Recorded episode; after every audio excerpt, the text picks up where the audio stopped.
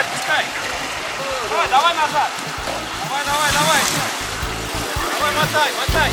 Мотай, мотай. Экстремальный автомобильный спорт. Автоклуб на Моторадио. Давай, давай, давай. Здравствуйте, дорогие радиослушатели. На волнах моторадио передача «Оффроуд для всех» и в студии ее автор и ведущий Роман Герасимов. У нас продолжение аудиоверсии приключенческого триллера про экспедицию лед Байкала «Западный БАМ».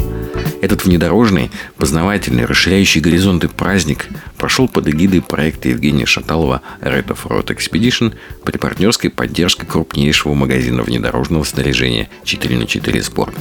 23 февраля – День защитника Отечества и седьмой ходовой день экспедиции.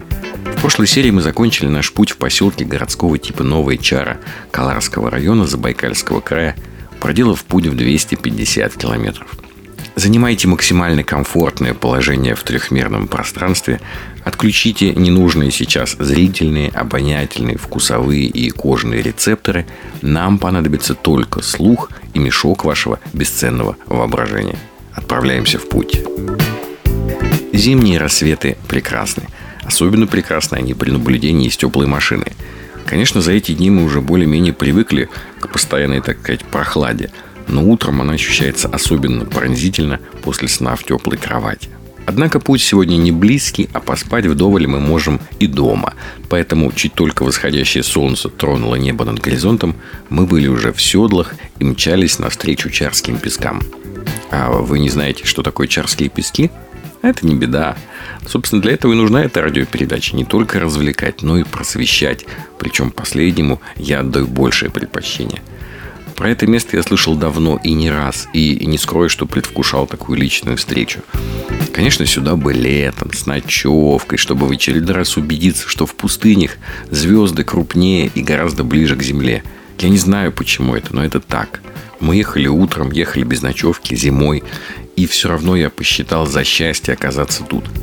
Как вы знаете, 11% площади всей мировой суши занято пустынями. А если мы добавим сюда арктическую и антарктическую пустыню, так и вовсе будет одна третья всей поверхности планеты. Однако нас интересуют те привычные с песочками пустыни. Вот из них мы возьмем только наиболее крупные, и их получится ни много ни мало 49. И в этот список, к сожалению, вряд ли войдут чарские пески – но их все равно называют чудом природы. В 1980 году решением Читинского облсполкома присвоен статус памятника природы. Сейчас это памятник федерального значения. 2010 года Чарские пески входят в проект «Семь чудес Забайкалья». Этот песчаный массив размерами 5 на 10 километров, состоящий из прекрасно окатанных мелких и средних зерен кварца – Уникальность пустыни в том, что располагается она в вечной мерзлоте среди лиственничной тайги, хлюпающих болот и неприступных гор. Массив чарских песков приподнят над окружающим болотистым ландшафтом метров где-то на 60-80 и хорошо виден с окрестных возвышенностей, даже из поселка Новый Чара, расстояние до которого около 10 километров. Чарские пески находятся в Чарской долине. Это впадина между двумя горными системами. С севера котловина ограничена относительно молодым Кадарским хребтом, а с южной стороны впадину подпирают более древние Удаканские и Каларские хребты.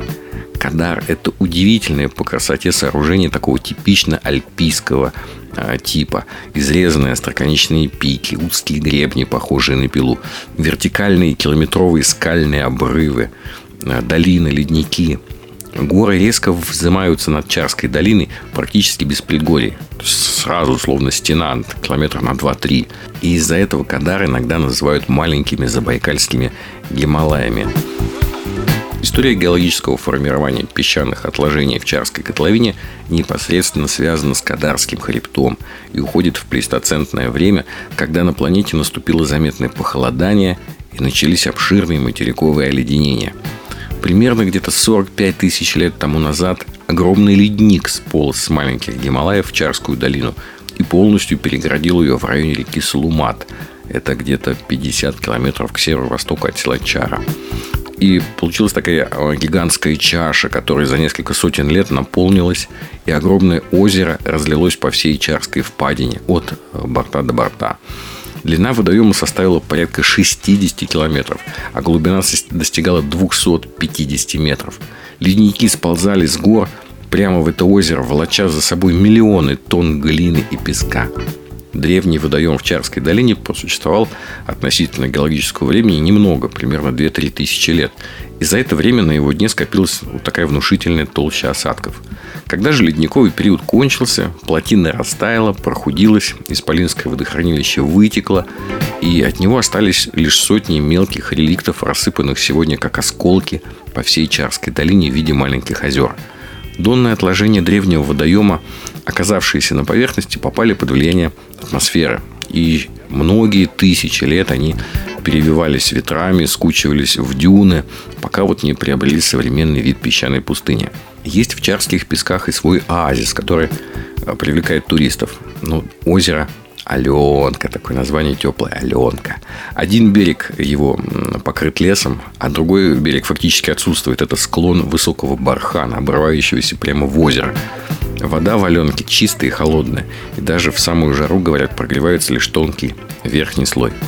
Так как мы путешествовали в феврале, добраться через все замерзшие реки до места было несложно. То есть мы местами прям ехали по рекам. А снегу в эту зиму нападало немного, и препятствий он не мешал. А летом добраться сюда, ну, посложнее. Никакой особенной программы для посещения этого места у нас не было. Мы разбрелись кучками, мы катались, мы, преодолевали бездорожье, застревали, дергали друг друга тросом или лебедкой, или копали лопатами, гуляли пешком, много фотографировались. Он такой утренний свободный досуг.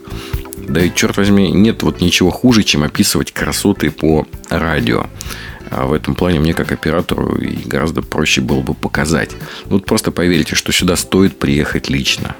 А, яркое солнце, искрящийся на морозе снег, снежные пики гор вдали. Потрясающе, ни на что не похоже, и это точно войдет в десяток лучших воспоминаний при написании мемуаров вашей старости. Порезвились, покатались, отправились дальше. На одной из очередных проломленных большегрузами ледовых переправ через речку встретили рабочих, которые устанавливают новые опоры линии электропередач для Удаканского медного месторождения. Как я уже и говорил в предыдущих передачах, народ тут открытый, дружелюбный. Поэтому мы не просто мило поболтали, но еще они нас несколько раз покатали через реку, через эти льды на своем большом гусеничном тягаче. После Чарских песков особенных внедорожных трудностей у нас больше не возникало, и наши малые мобильные группы двигались к лагерю ночевки без помощи тросов и лебедок. Вечерние сумерки застали нас на подъезде к венкийскому поселку Усть-Нюгжа Тындинского района.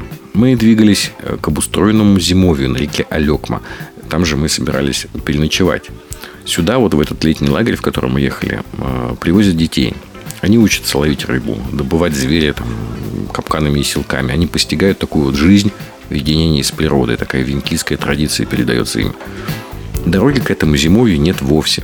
Летом в качестве транспорта используют лодки, а в нашем случае в качестве дороги вполне подошла, собственно, река.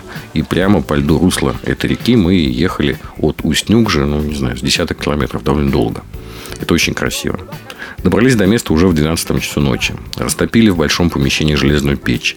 А, в качестве эвенклийских национальных блюд вкушали строганину из оленя и рыбы. И ели еще вареную оленину.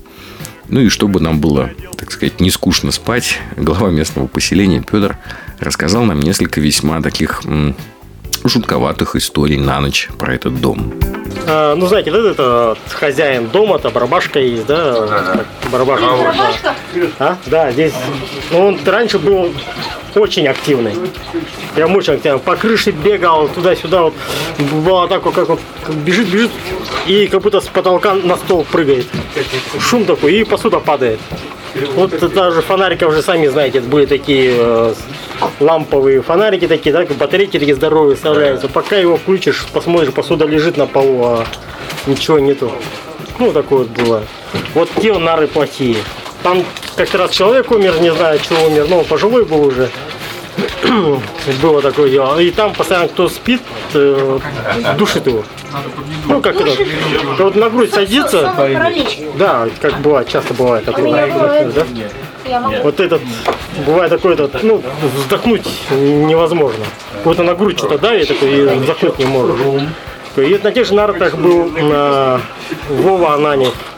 Сейчас, ну, в поселке, сейчас начальник пожарной службы у нас, там, не знаю, как точно называется. Он его вроде как бы ловил, вот, то есть он на него как бы напрыгнул, типа вот барабашки, вот в одеяло так схватил его, и вот одеяло так вот, как, ну, видно было, что э, свет, луна была, полнолуние, все равно здесь светло маленько. Видно, как будто вот шар такой вот, ну, как одеяло так накроешь, и под ним какой-то шар такой. вот. И этот шар так раз прям с кровати, с него прям с одеялом, -то, вместе с одеялом прыгнулся и исчез. Все. Всего за этот день мы проехали около 400 километров, что по местным дорогам довольно а, приличный труд для водителей. Однако впечатлений, красот и восхищений необъятными просторами Родины э, было больше, чем этой усталости. Завтра оставался у нас последний ходовой день, а в конце торжественное награждение участников и выбор лучшего экипажа. Но это уже совсем другая история. А на сегодня у меня все. Вы слушали передачу «Оффроуд для всех» на волнах Моторадио онлайн. И с вами был ее автор и ведущий Роман Герасимов. До новых встреч в эфире. Э, да вы это... Боже, такой грязный, смотри, весь мокрый. Практики без здоровья. Автоклуб на Моторадио.